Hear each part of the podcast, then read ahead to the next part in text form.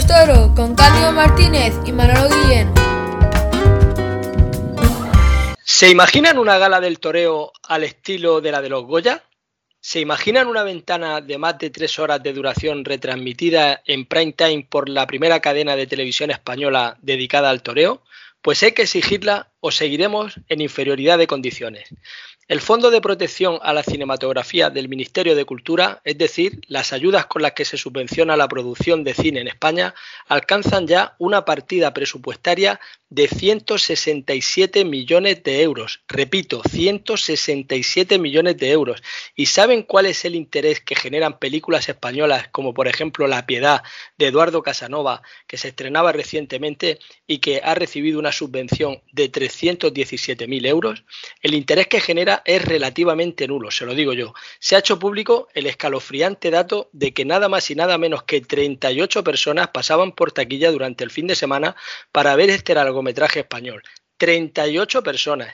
No seré yo quien solicite que se prive de ni un solo céntimo de euro a la promoción del cine español. Válgame Dios. Aunque a tenor de los datos habría que mirar un poquito mejor a dónde se destina el dinero público. Entenderán que tal vez es un poquito ilógico que el gobierno de la nación destine al toreo una partida de 30.000 euros, 30.000 euros anuales, correspondientes al Premio Nacional de Tauromaquia que en su última edición se concedían a la Casa de Misericordia de Pamplona. Comparativamente, coincidirán conmigo ¿Qué aporta el cine español a la economía y qué aporta la fiesta de los toros? ¿Habría fiestas en los pueblos sin cine español y sin toros? El toreo es el segundo espectáculo de masas de España, solamente adelantado por el fútbol profesional. El gobierno está obligado por ley a proteger la tauromaquia. En su condición de patrimonio cultural, los poderes públicos deben garantizar y promover la conservación de la tauromaquia. ¿Con cuánto? ¿Con 30.000 euros al año y al cine 167 millones de euros? Esta misma mañana eh, conocía la repercusión que había tenido en las redes sociales eh, cuando don Sergio García Torres, director del Bienestar Animal del Gobierno Nacional, puesto que pertenece al Ministerio de Asuntos Sociales y Agenda 2030, todavía se permite alardear en su perfil de Twitter, donde ha escrito la financiación de la tauromaquia es también el canon que pagan las televisiones públicas. Telemadrid, Canal Castilla-La Mancha, y Canal Sur financian de manera encubierta a los empresarios taurinos. Estos espectáculos no deberían retransmitirse y mucho menos en las televisiones públicas. Hasta aquí viene el mensaje del tuit del señor director. Encubrimiento dice, lo que le van a decir los electores en las próximas elecciones será también un encubrimiento, un encubrimiento de gloria. Debe haber sido el redactar este tuit.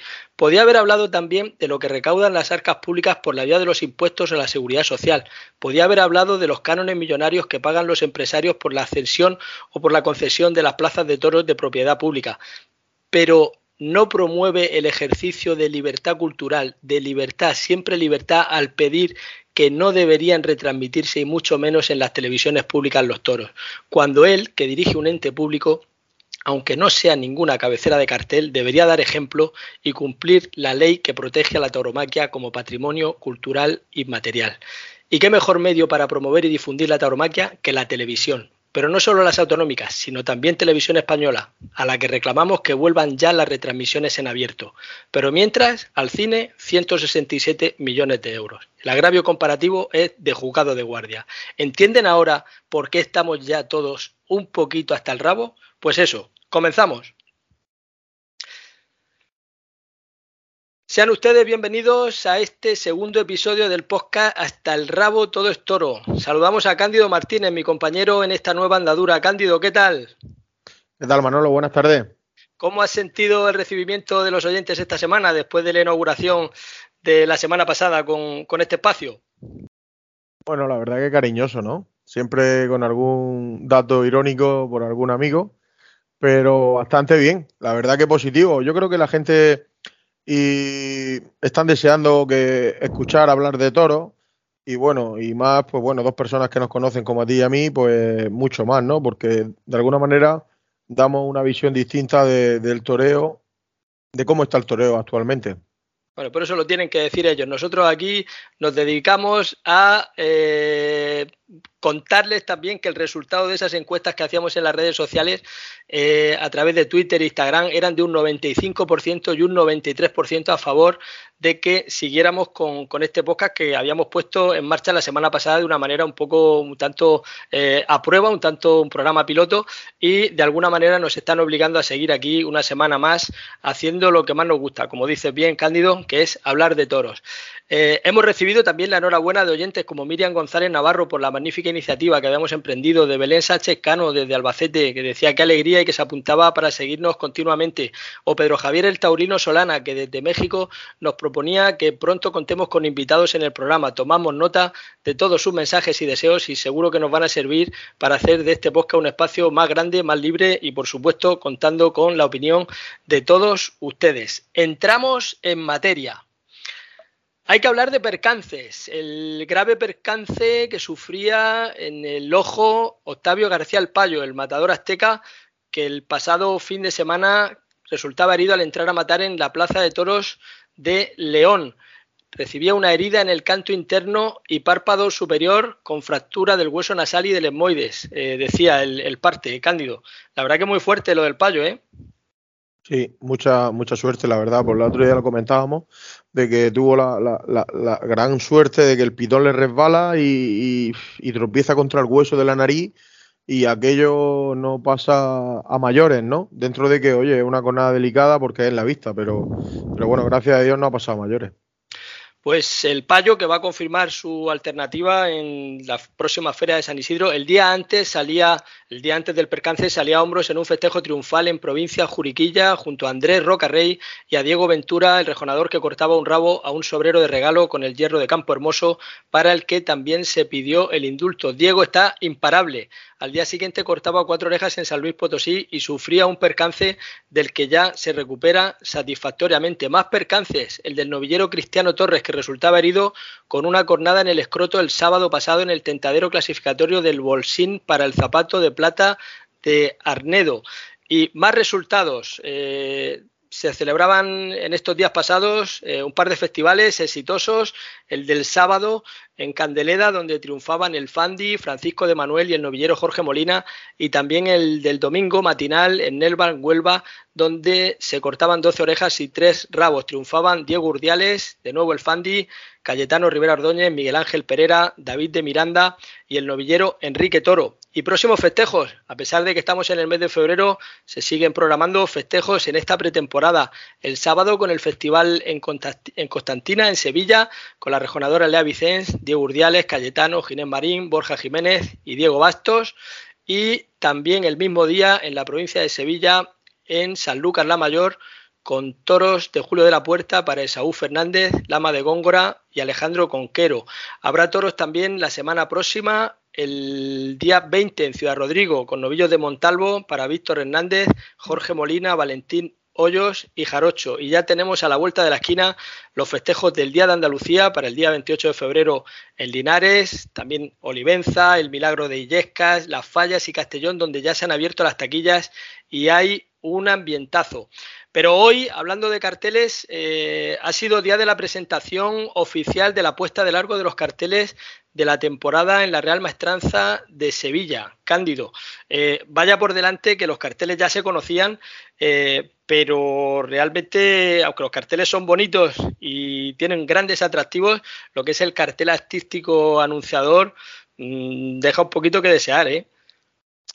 Bueno, mm, el cartel es que sinceramente estoy viendo, viendo la foto aquí en estos momentos y es que no dice nada, ¿no? No tiene nada que ver con, lo que representa la feria de, Sevilla o sobre todo la temporada de Sevilla para el toreo, ¿no?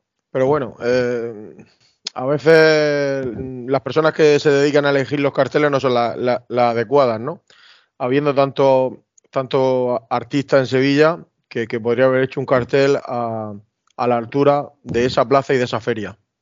Es la Real Maestranza la que, la que se encarga de, pues de alguna manera, eh, encargar este cartel. En este caso ha sido a Norman Foster, eh, un ingeniero de, gran prestigio, pero la verdad que es una oportunidad un poquito perdida, ¿no? Hay que pensar que ese cartel va a inundar las calles de Sevilla y hay que intentar que cualquier eh, acto que hagamos, cualquier gesto que se pueda ver, eh, una información que pueda trasladar el mejor mensaje de lo que es la fiesta de los toros, pues se cuide también un poco al máximo. No estoy pidiendo yo que volvamos a los carteles eh, clásicos, a los carteles más rancios, a los más de décadas pasadas, sino que hay personas muy capacitadas, artistas que pueden dar un poquito una visión y yo creo que hay que cuidar un poquito también ese detalle porque esa visión positiva que se traslada a la calle al final también eh, revierte de alguna manera en favor de, toda la tauromaquia en su conjunto. Bueno, Morante de la Puebla vuelve a ser base del abono con seis tardes, domingo de resurrección, tres tardes en Falorillos, dos más en la feria de San Miguel, la presencia de las figuras que copan los carteles y de dos toreros que reaparecen como Sebastián Castella y Manuel Jesús El Cid. Entran estos toreros, entran las figuras que hacen doblete. Si no fueran las figuras, se podría decir que el cartel era un, elenco con toreros más baratos, eh, dicho sea con todos los respetos, pero se pierde un poquito esa, esa opción a la oportunidad. También a la sensibilidad de que no esté Paco Ureña eh, como ausencia destacable, junto a la del sevillano Alfonso Oliva Soto, que esperaba acceder a corridas internas después de haber triunfado en la oportunidad que se le daba el año pasado en, el festejo, que es una magnífica iniciativa por parte de la empresa Bajés de Ramón Valencia de organizar un festejo con toreros de la tierra a los que les permite dar entrada seis toreros eh, de oportunidad frente a seis toros, un toro para cada uno, y en este caso Oliva Soto ha preferido apearse de ese cartel al verse en que no entraba en, un festejo interna con opción de, poder triunfar ante dos toros. Ese día, con la oportunidad que se les da a los seis toreros sevillanos, va a ser con toros de Fermín Borges. La novedad ganadera de este año en Sevilla es la de la quinta. Eh, venía siendo un clamo al cielo, ¿no? El que hacían los aficionados de que por favor ya estuviera la quinta, había hecho méritos más que suficientes para estar dentro del elenco ganadero de la feria y la verdad es que suma aliciente en la feria con ello. Y sorprendente y tal vez irrepetible el cartel de la corrida de Miura, Cándido. No se sabe bien si es una gesta o si es que han quedado relegados a la Miurada Antonio Ferrera, el Fandi y el especialista Manuel Escribano. Hombre, eh, yo sinceramente no lo veo el cartel por ningún lado, pero está claro que los apoderados pintan mucho en este tipo de, ferias actualmente como está el toreo. Antes no era así, antes toreaban los que por méritos propios se ganaban estar en ese tipo de carteles. Y actualmente, pues, el toreo está de otra manera, ¿no? Porque analizando los carteles de Sevilla, eh, hay toreros que según el apoderado que los lleve, según la empresa que los que lo lleve, pues torean más o torean menos. Entonces, para mí, torear en, en la semana de farolillos de Sevilla debe de ser que tienen que torear los toreros más importantes de la actualidad y los triunfadores de años anteriores. Con esto que te quiero decir, que Oliva Soto el año pasado accede y torea en una corrida de seis toreros y corta una oreja, una oreja de mérito. Un toro complicado, él estuvo muy bien. Pues este año, lógicamente, quiere entrar en una terna y no le dan opción. Entonces, ¿de qué vale triunfar en la plaza? Entonces le quitamos importancia a los toreros, que en la plaza triunfan y fuera de ella, en los despachos, hacen lo que quieren con ellos. Es que el torero pierde importancia cuando no se respetan los triunfos en la plaza. es mi punto de vista, vamos al final o el torero es el que tiene la fuerza o es el apoderado. Muchas veces por eso las casas grandes de apoderados pues tienen tantos toreros detrás eh, deseando entrar en, su faucer, ¿no? Al final es, una realidad.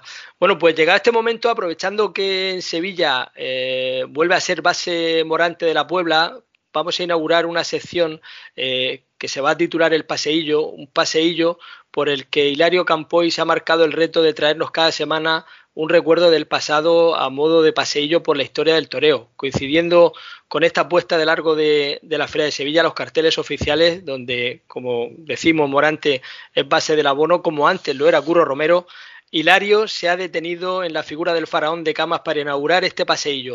Les dejamos con la palabra de Hilario Campoy.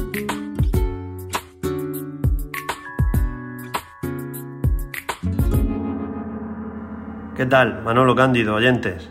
¿Qué os parece si este primer paseillo, y aprovechando que se han presentado los carteles de la maestranza, lo hacemos en referencia a un mito sevillano, Curro Romero. ¿Qué podemos decir de Curro que no se haya dicho, se haya escrito ya? Curro está en la historia de la tauromaquia por derecho propio. Torero de devotos, casi de religión, y protagonista de una dicotomía también única y particular. Mientras en la historia del toreo todos sabemos que la afición se ha dividido entre partidarios de un torero u otro, podemos recordar perfectamente desde el inicio de la tauromaquia con Costillares y Pedro Romero, o con Lagartijo y Frascuelo, Belmonte y Gallito, Curro consiguió dividir la afición en dos, curristas y anticurristas. Dando sentido a esa frase de Guerrita en el último año del siglo XIX, después de mí, Naide. Ese sentimiento íntimo que experimentamos los curristas ha llegado hasta crear jurisprudencia, donde un juez sensible consideró como improcedente despedir a un trabajador por discutir y llegar a las manos con un cliente que se había metido con su curro. Creo que merece la pena leer un fragmento de la sentencia que podría haber firmado el mismísimo Gregorio Corrochano. Dice así, sabedores de su sentimiento currista, que es indudable y notoriamente altruista a favor del diestro, arraigado y profundo como el que más, creador de una ilusión permanente, de una esperanza incondicional y una forma de entender la vida que exige el máximo respeto de quienes sí o no tienen ese sentimiento. Sí, señores, esto pone la sentencia de don Santiago Romero Bustillo. Qué maravilla, ¿verdad? O como aquella señora que en una mala tarde de Curro, un domingo de resurrección, se levantó de su asiento y le gritó a Curro, Curro, el año que viene va a venir a verte tu padre. Y yo también. Curro, diferente, genial, siempre generará en los curristas esa sensación de haber vivido una experiencia única. Y yo, sinceramente, aún sueño con verlo torear de nuevo. Señoras y señores, tomen nota y hasta el próximo episodio.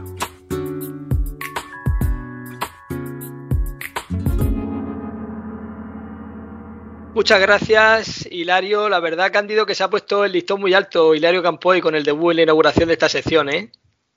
Hilario es un fenómeno, además un taurino de categoría, pepinista hasta la médula y un, un, gran aficionado que seguro que nuestros oyentes van a disfrutar muchísimo de su historia contada de la manera tan particular y tan bonita como él lo hace.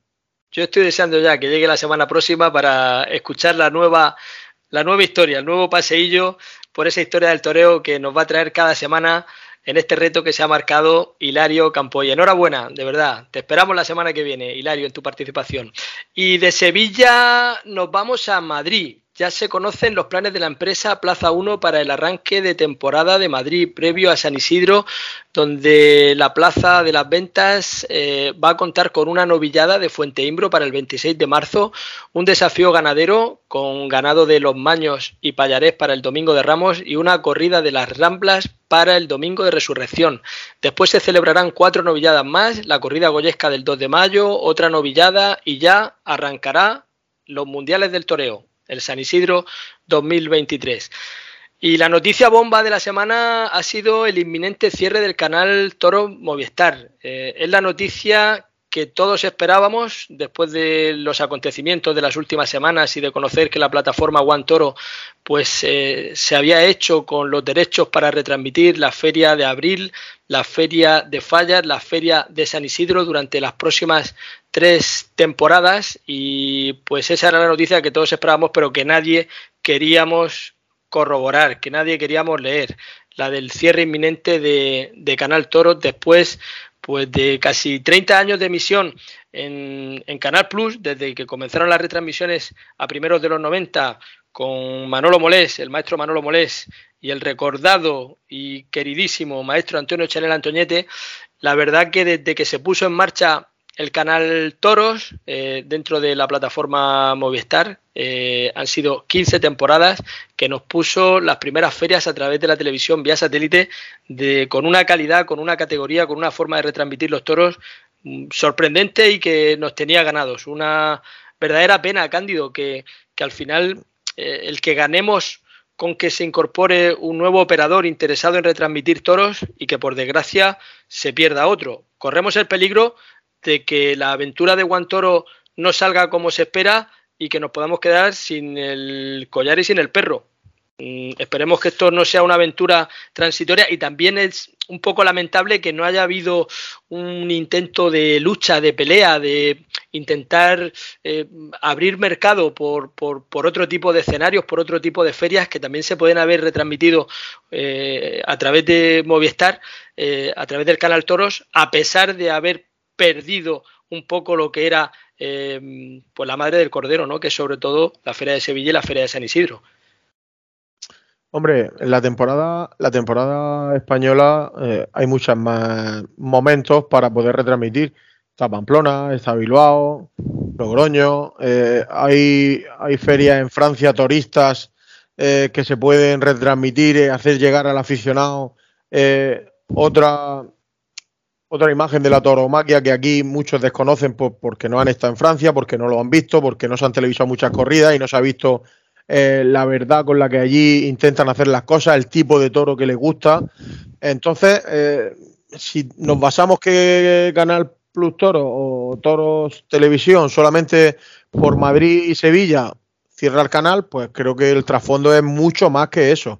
Lo que pasa que lógicamente ahí pues de entre comillas ponen la excusa de que es por eso, pero yo creo que ahí hay un trasfondo que ya viene de tiempo arrastrando eh, profesionales que han salido por una circunstancia u otras que desconocemos, aunque de todo es sabido.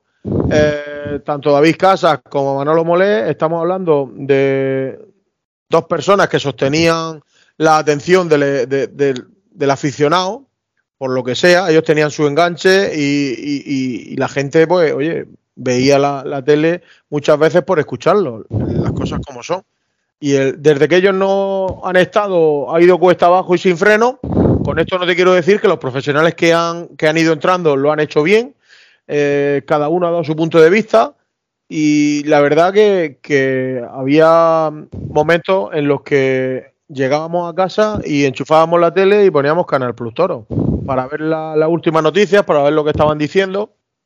Y creo que va a ser una pérdida para los aficionados importante que debería de, de subsanar el canal con, no cerrarlo, por supuesto, porque va a dar, eh, va a echar al paro a un montón de profesionales, pero sobre todo va a dejar huérfano a muchos aficionados.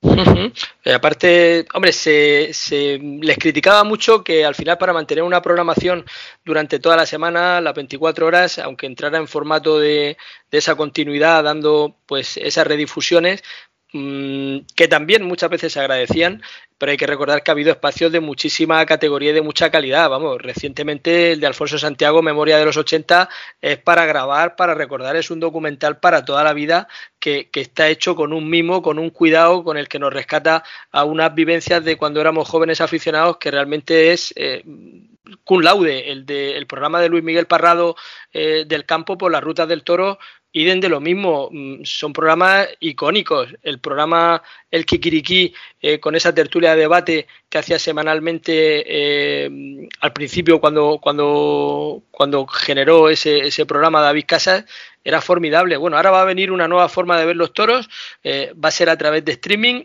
También se desconoce si para el aficionado que ya tiene una edad pues le va a resultar más sencillo, más difícil, más accesible o menor eh, accesible el, tener ese, esa posibilidad de ver los toros, aunque bueno, siempre tendrán algún familiar, algún hijo, algún ser querido, pues que le pueda echar una mano para, para ponerle la plataforma. Eh, pero bueno, veremos lo que pasará. También se habla de que, por lo menos en principio, la idea es retransmitir únicamente los festejos probablemente habrá alguna redifusión puntual, pero no va a ser una emisora de televisión retransmitiendo durante las 24 horas del día toros, sino que va a ser precisamente, oye, durante el periodo de la, de la feria en la que se retransmita. Bueno, vamos a ver, todo será cuestión de, adaptarnos a los nuevos tiempos. Es, como tú dices, eh, una sensación muy agridulce la que nos queda con esta despedida, con este adiós a, Canal Toros de Movistar y ojalá que todavía pueda haber una mínima opción de que sea reversible, puesto que todavía no se ha publicado oficialmente esa nota que, tanto se espera de que salga, pero que estamos todos temiendo a que salga publicada con, lo del cierre. Por, lo que nos ha aportado como aficionados y por supuesto también por el equipo humano, por lo que antes hablabas de los profesionales que quedan detrás, por mucho que haya habido ya algunos que se hayan traspasado en este periodo y que hayan sido fichados por el canal Juan Toro, como ya se sabía, David Casas y también el realizador ilustre Víctor Santamaría. Eh, hay que hablar también de que fuera de los ruedos ha habido otra noticia que ha trascendido, que ha tenido mucho impacto, eh, incluso fuera de los límites de la propia tauromaquia.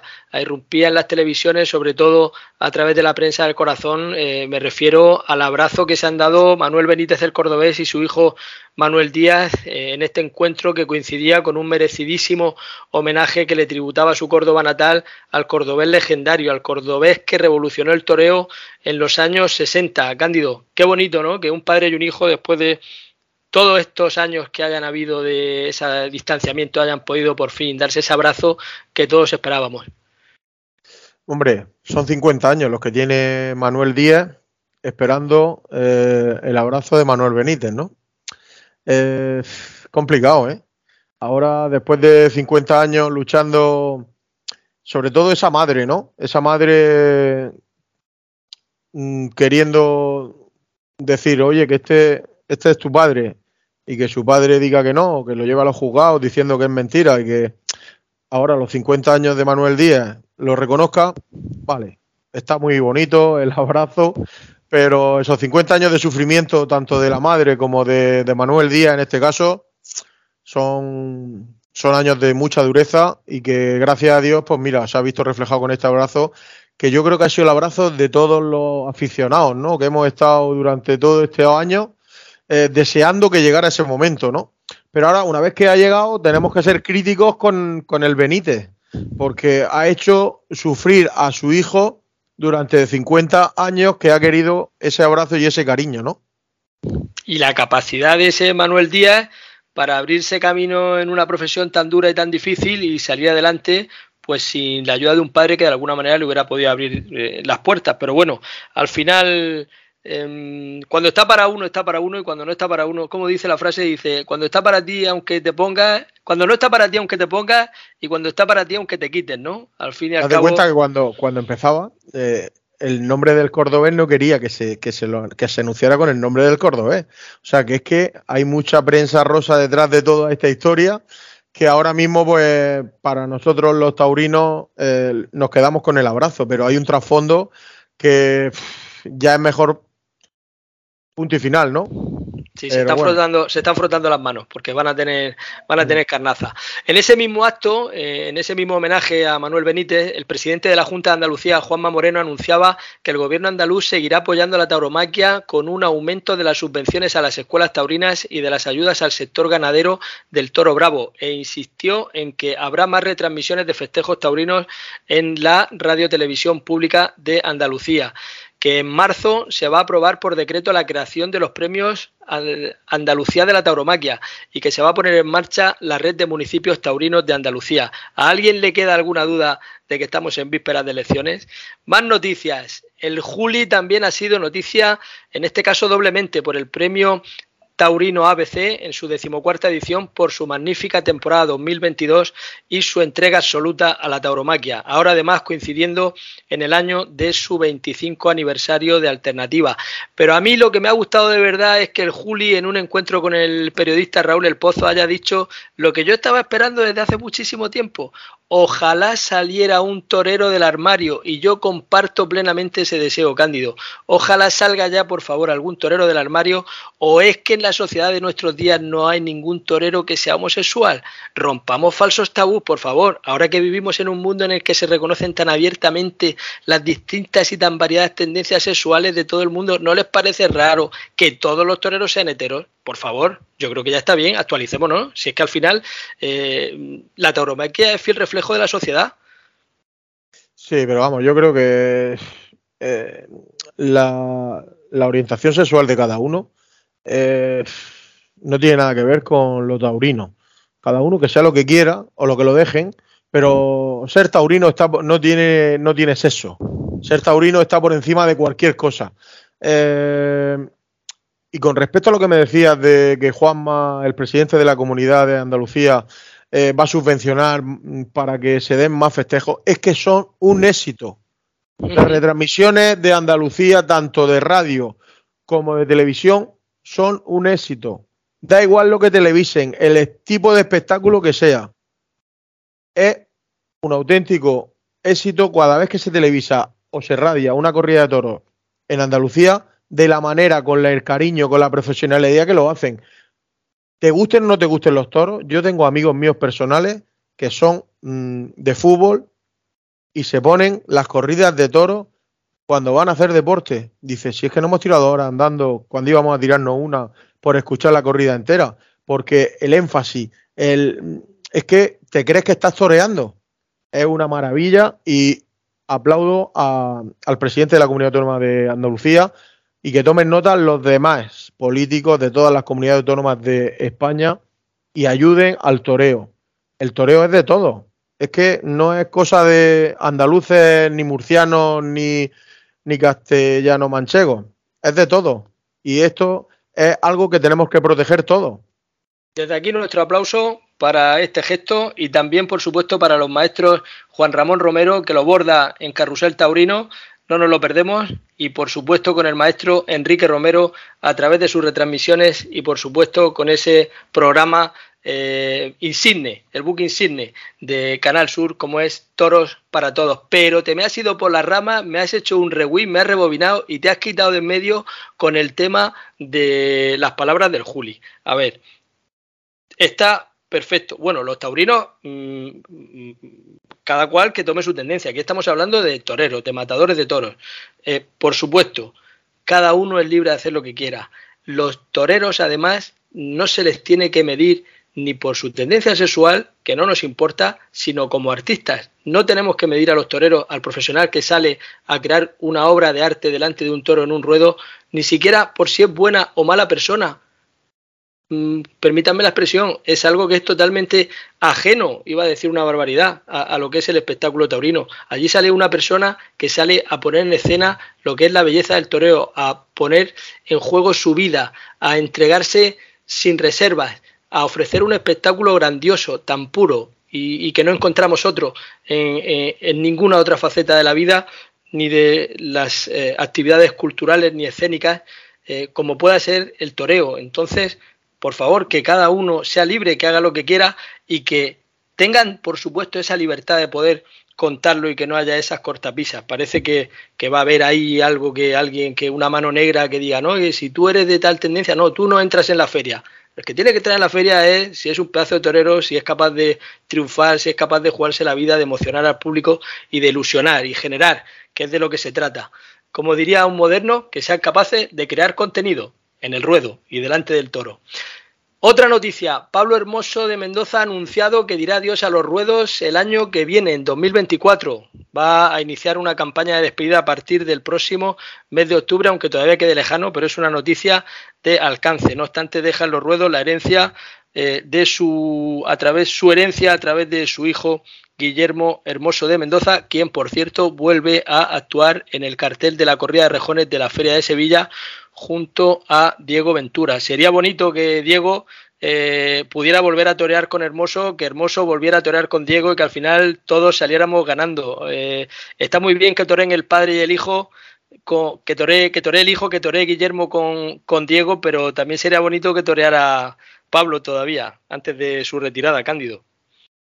Mira, Manolo, eh, cuando Leo Pablo Hermoso anuncia su adiós, cuando un torero anuncia su adiós, Mm, lo, que, lo, que, lo que menos me gusta son las reapariciones.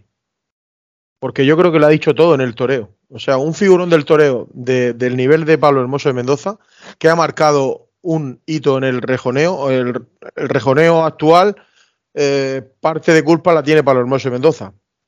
Y, a partir de ahí, pues bueno, luego tenemos a Diego Ventura, que actualmente mm, creo que no tiene rival por, por los terrenos que, pisa con, con los caballos Creo que es un torero a caballo, nunca mejor dicho.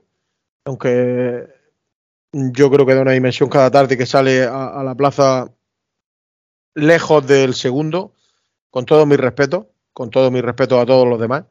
Pero que sí que es cierto que los toreros donde se tienen que rivalizar en la plaza y que Pablo Hermoso eh, la despedida que, que debería como aficionado y me gustaría ver sería anunciándose en las principales ferias con Ventura para que mm, el aficionado pueda disfrutar de su última temporada con el mejor actual, que es Diego Ventura. Juntos, que los vean juntos.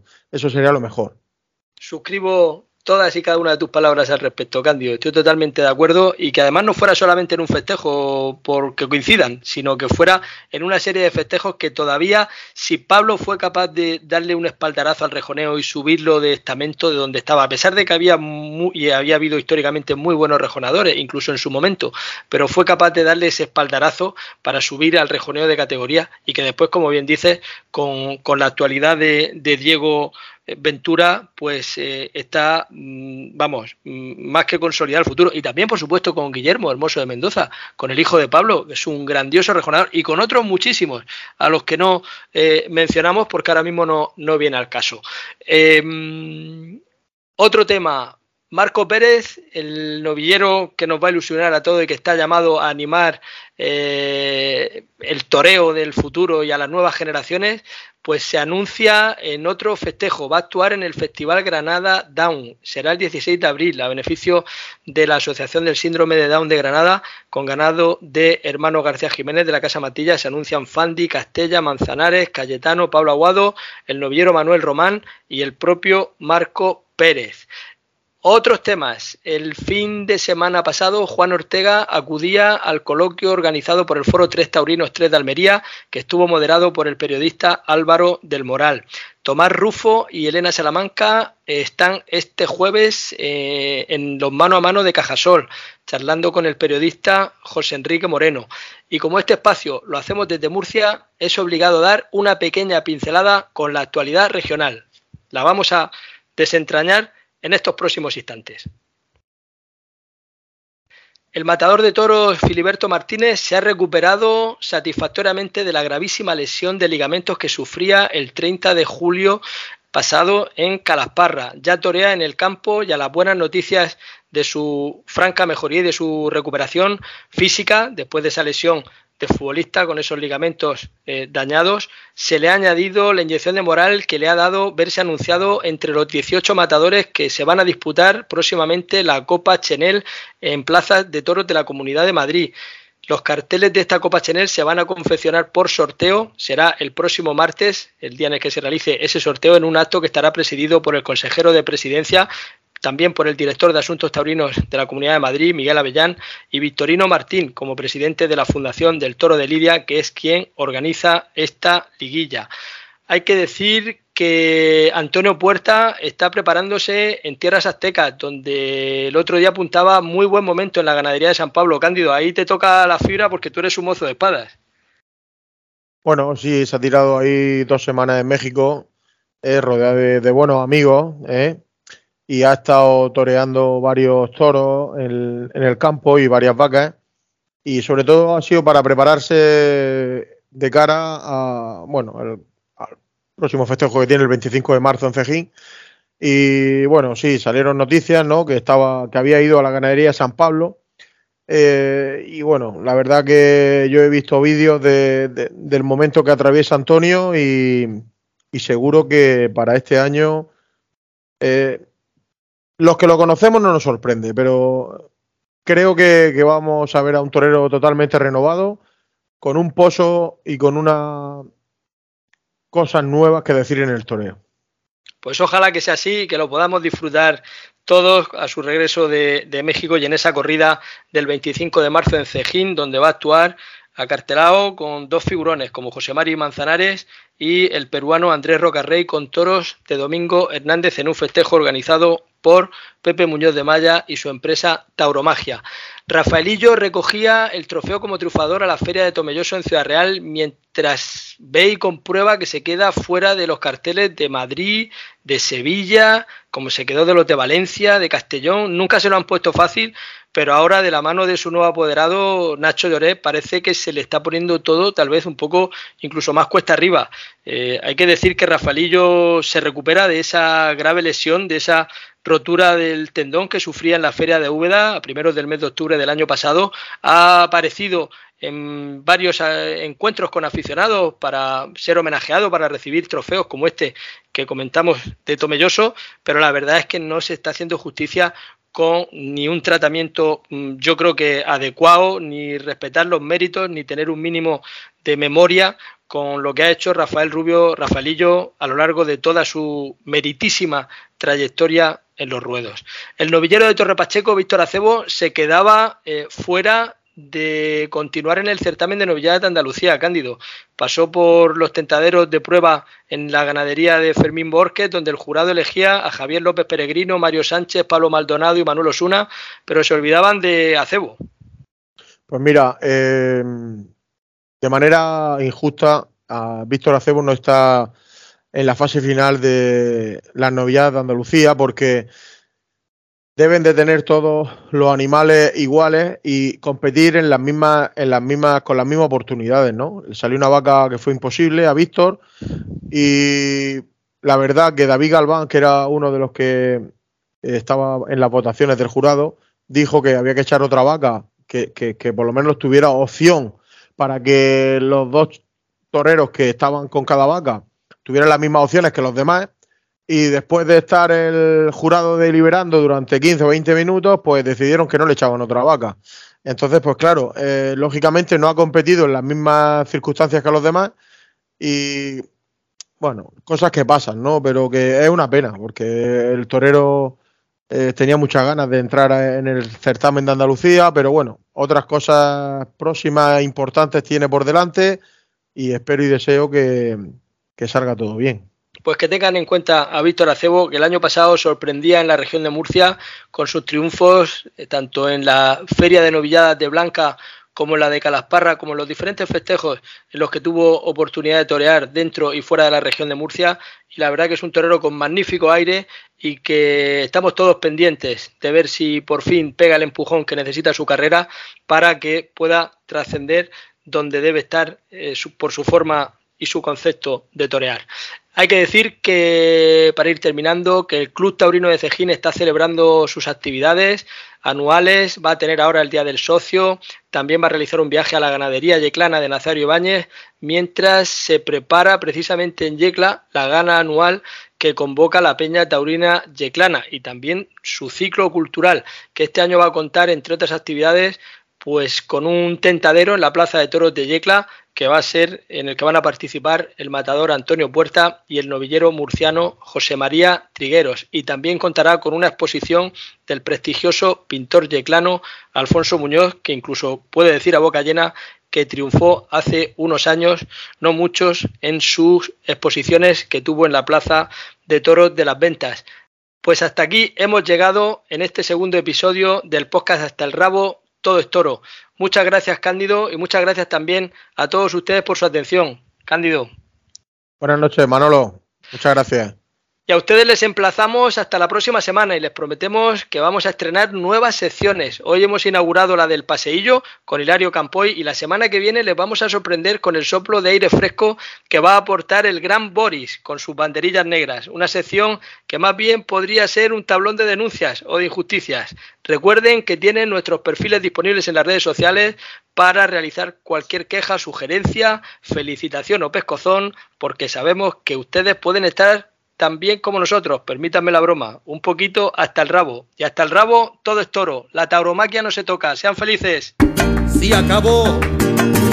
Porque yo me lo propuse y sufrí como nadie había sufrido y mi piel se quedó vacía y sola, desahuciada en el olvido y después de luchar contra la muerte empecé a recuperarme un poco y olvidé todo lo que te quería. Y ahora ya María. y ahora ya mi mundo es otro. Y ahora ya mi mundo es otro. Y ahora ya mi mundo es otro. Ahora ya Tú no me vengas con pamplinas. Ni me pidas que te ayude. Cuando te necesitaba, yo jamás a ti te tuve. Ni te quiero ni te odio. Quiero bien que me comprenda. Que eres una más de tanto que yo nunca conociera. Se acabó. Porque yo me lo propuse y sufrí como nadie había sufrido y mi piel se quedó vacía y sola desahuciaba en el olvido y después Ay, de luchar contra la muerte empecé a recuperarme un poco y olvidé todo lo que te quería y ahora ya. y ahora ya mi mundo es otro